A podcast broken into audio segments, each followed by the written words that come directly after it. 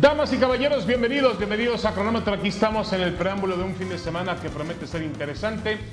Hay temas que colocar en la mesa, tenemos juego de estrellas de la NBA, el Napoli ya prácticamente va que vuela para ganar la Serie de Italia, cosa que no consigue desde los días de Maradona. El Chucky Lozano, hay que decirlo, juega, juega poco.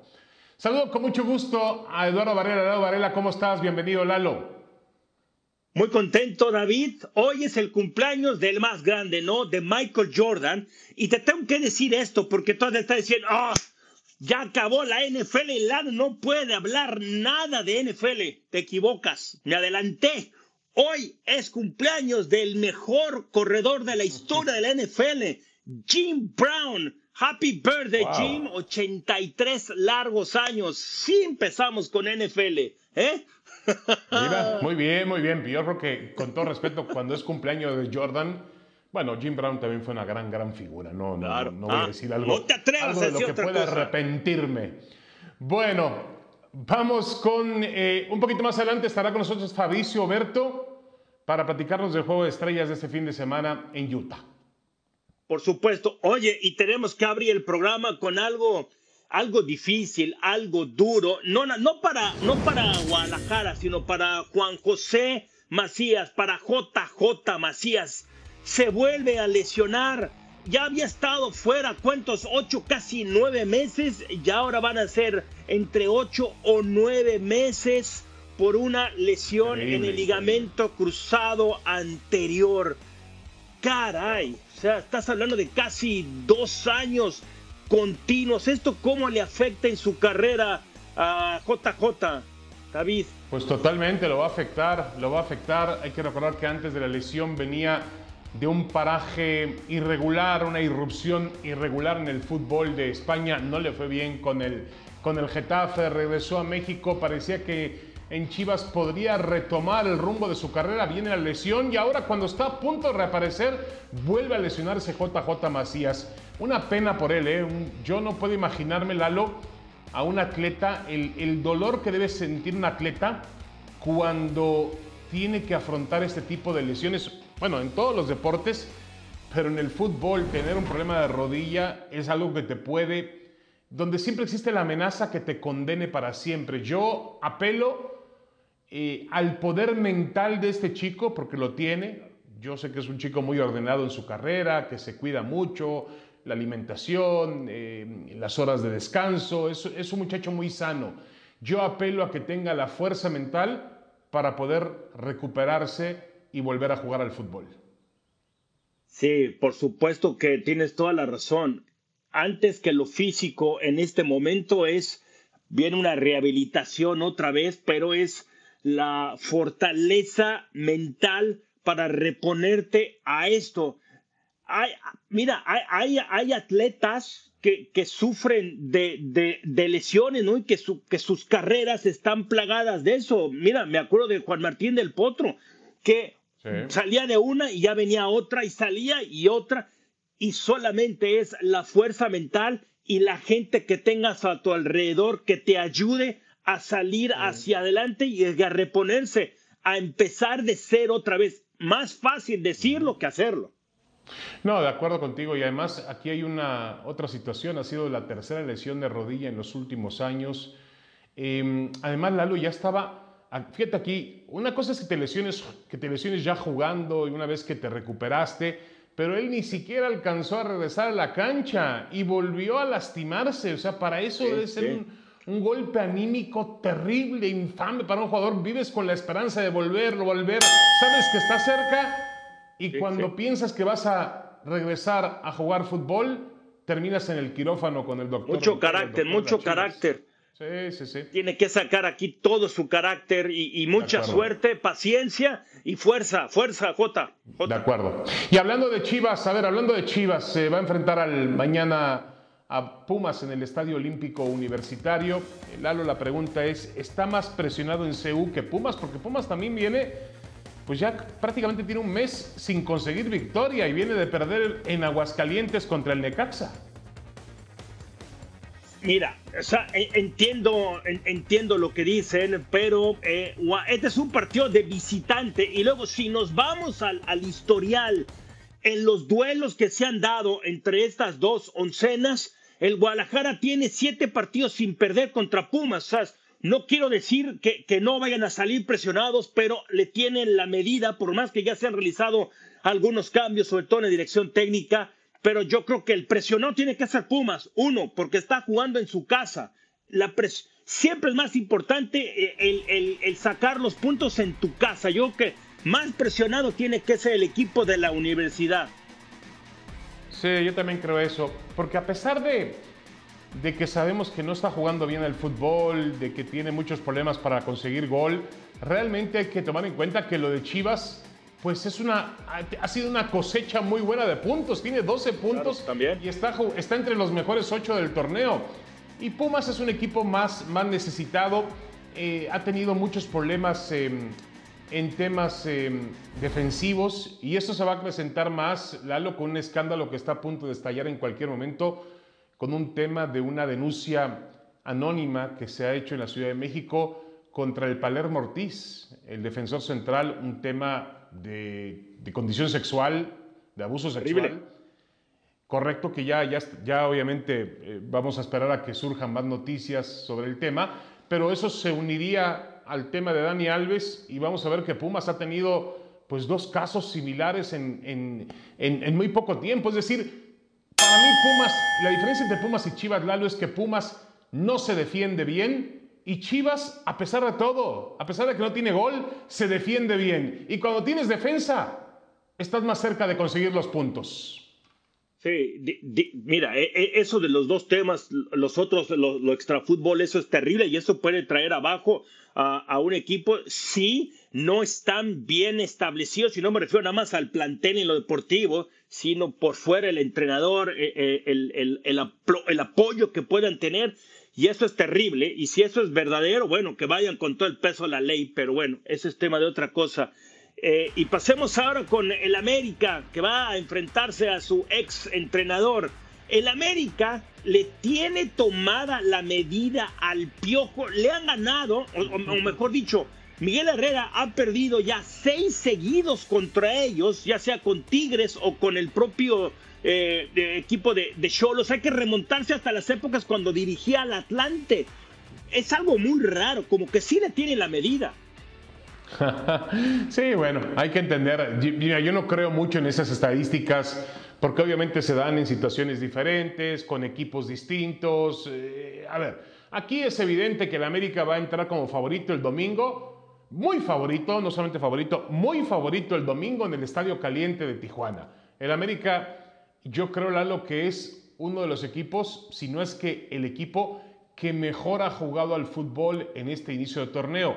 Obviamente está ahí Monterrey con seis victorias al hilo, está Tigres que también ha hecho un gran torneo, el Pachuca que ganó anoche en Mazatlán, pero para mí en América no solamente está ganando, está jugando bien. Ahora, solía ser la visita a Tijuana una plaza complicada para cualquiera, ¿no? Esperemos que lo sea para el América esta vez. Sí, pero mira, y lo, oye, y luego el momento por el que está pasando Henry Martin, ¿no? Está súper enrachado, ya son seis partidos consecutivos anotando. El América que está, es, el, es la mejor máquina ofensiva, tiene mucha llegada otra vez con el Tano, haciendo un excelente trabajo. Eh, también no permite muchos goles, es la sexta mejor. Y Cholos está teniendo problemas. Perdón, yo dije, yo dije, Lalo, tengo un error. Dije que el partido era en Tijuana, no, el partido es en el Estadio Azteca, perdóname. En el Estadio Azteca. Guadalajara. Es que Tijuana, yo me había acordado que Tijuana jugó con Chivas. Tiene dos partidos como visitante Tijuana. Así que es en el Estadio Azteca y obviamente el América es recontra favorito. Y, y, cierro con esto, Cholos tiene siete salidas sin ganar, tres empates, cuatro derrotas y el América, eh, el América es favorito por mucho, más allá si le tiene la medida o no al piojo. Correcto. Bueno, esta noche en Puebla, en el Estadio Cuauhtémoc, que el Puebla recibe a Cruz Azul, un Cruz Azul que va con un entrenador interino, Joaquín Moreno.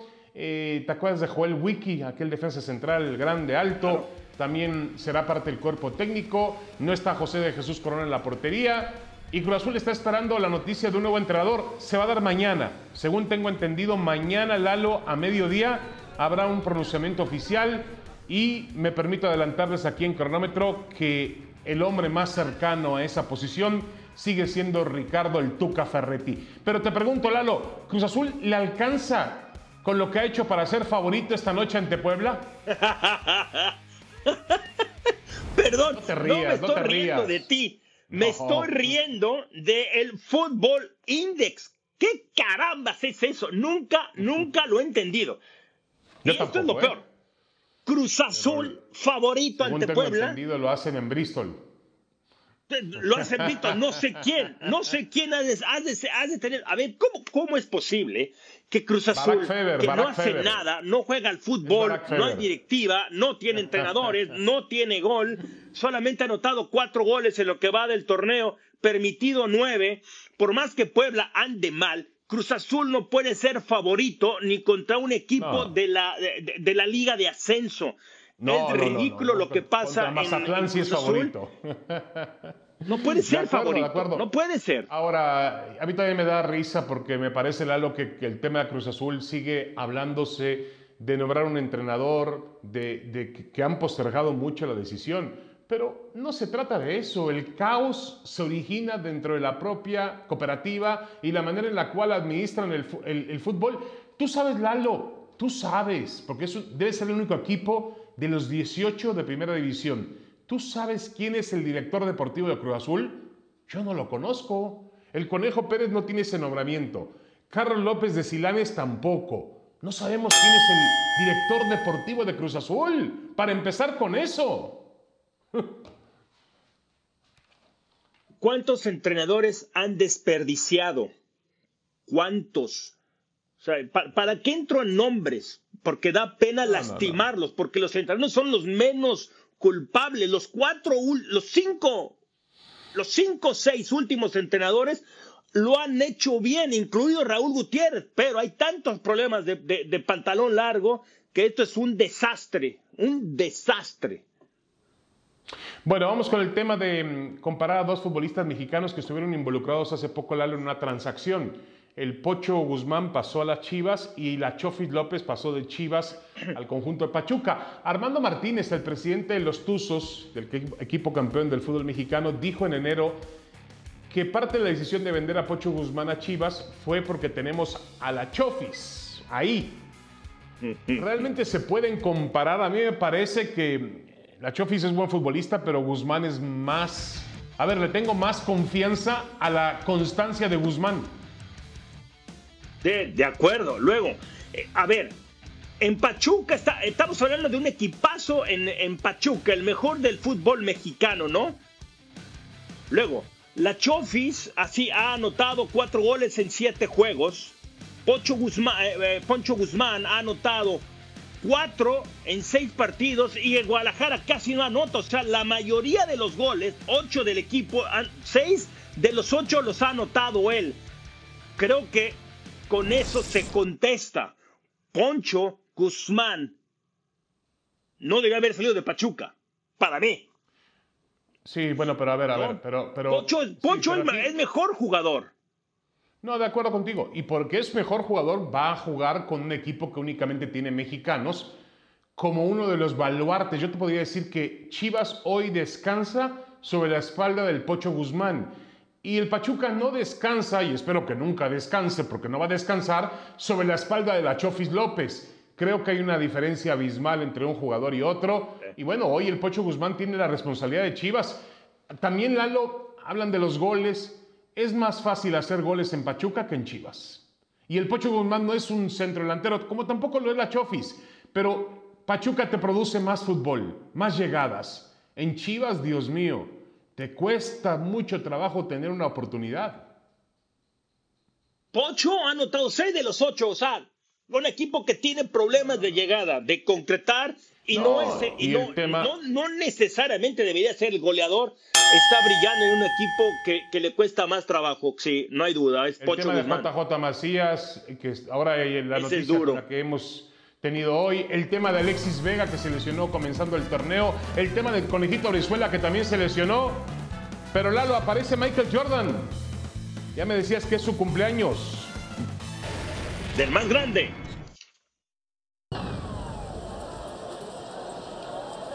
Se dice fácil, pero ya Michael Jordan, el hombre que retaba a la gravedad y a los mejores atletas del deporte que fuera, cumple 60 años. Algo tan difícil de describir, lo vamos a describir. 60 momentos en 60 segundos con su majestad, Jordan.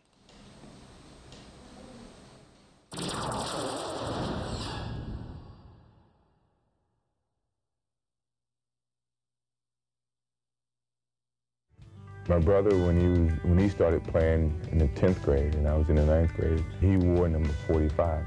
And I tried to get half of what, what he had, which was 22 and a half. So I had to take it up to 23.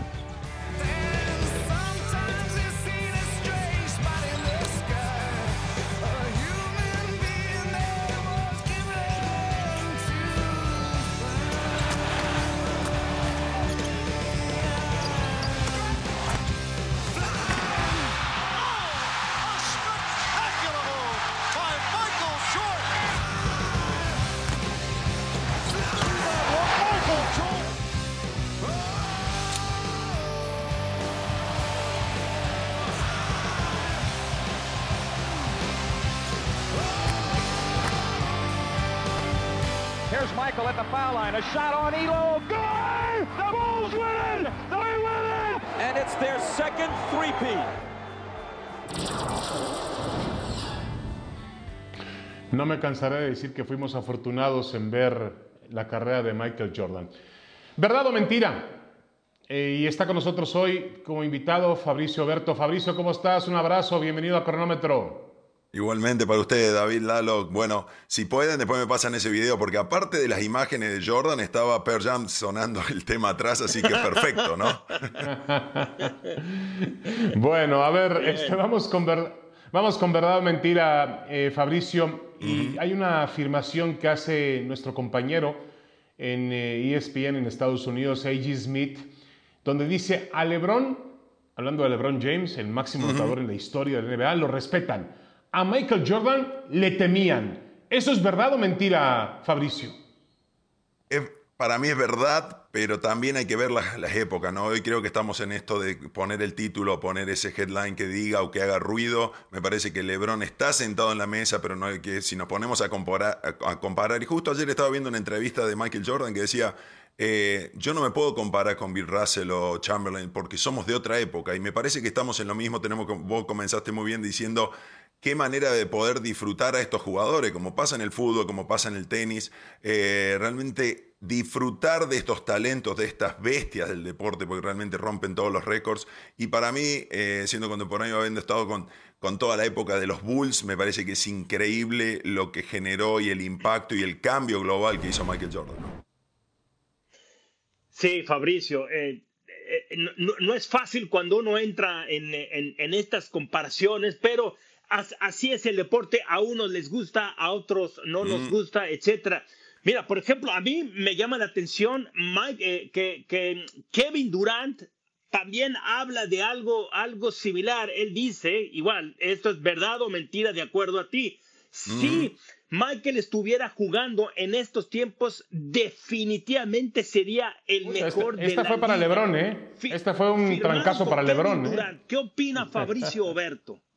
Yo opino que sí, tiene, esa, tiene, no, el Michael Jordan me parece que, o Kobe Bryant o LeBron, en la época que lo, que si viajáramos en el tiempo y lo ponemos, no tengo duda que se adaptarían. Eh, hoy, eh, y creo que ustedes también han visto tanto o más básquet que yo, eh, cuando alguien iba al aro a hacer una volcada, y eso creo que es lo que daba miedo, ¿no? De, de Jordan, había faltas durísimas cuando enfrentaba a los Knicks, como, no sé, desde Pat Ewing, Oakley, eh, todos los jugadores, eh, Madison, cómo defendían y cómo usaban los brazos y las faltas. Hoy casi ha cambiado también eso, ¿no? Que no se puede ni tocar a los jugadores o no se defiende, se juega mucho de la línea. Las estadísticas en algún momento va a haber que estudiar, decir, bueno, de tal año para adelante hay que cambiar porque ahora se tira mucho más triple de lo que se tiraba en esa época. Y me parece que eh, Jordan se adaptaría a cualquier época. Tiene esa capacidad, ese vuelo y esa cosa que decís, ah, lo que decían los, rumores o la leyenda urbana decían, lo está estudiando porque vuela demasiado la, NASA o quien sea, ¿no? Correcto. Ah, eh, fíjate, ahora, perdón, eh, Lalo, ahora que Fabricio dice el tema de que si se hubiera adaptado a esta época y también lo que dice Kevin Durant, es una interna polémica que tenemos, eh, por ejemplo, con Pelé. Hay mucha gente que dice que Pelé que en paz descanse, no hubiera podido jugar en esta época. Pelé se hubiera adaptado para jugar en esta época y hubiera sido el jugador, el mismo jugador dominante que fue en su época, sin duda alguna.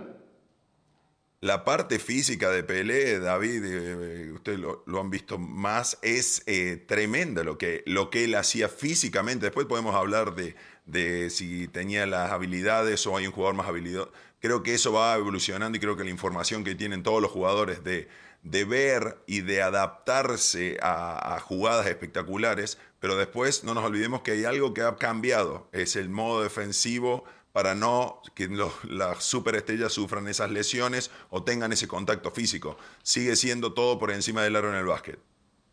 Fabricio, yo recuerdo, sí, ah, yo no soy yo veía más básquetbol en esa época y recuerdo y después se me reafirmó viendo el, documental del último baile que decían los Pistons, sí, sobre todo Chuck Daly, si está en el aire Jordan, ya perdimos. Hay que tener en el piso, es decir, el, juego ese físico que tú decías, ¿no? Sí, de acuerdo. Mira, hicimos esta encuesta, Lalo, Fabricio, y la gente cree que Michael Jordan es el mejor atleta de todos los tiempos. Supongo que el mejor atleta de todos los tiempos en todos los deportes. Ah, ahí, ahí, va dirigida la encuesta. Ahí, va a estar duro. En todos los deportes. A ver, esto sí es polémico, Fabricio. Porque aquí, estamos, aquí sí estamos comparando manzanas con nueces. No es basquetbolista con basquetbolista.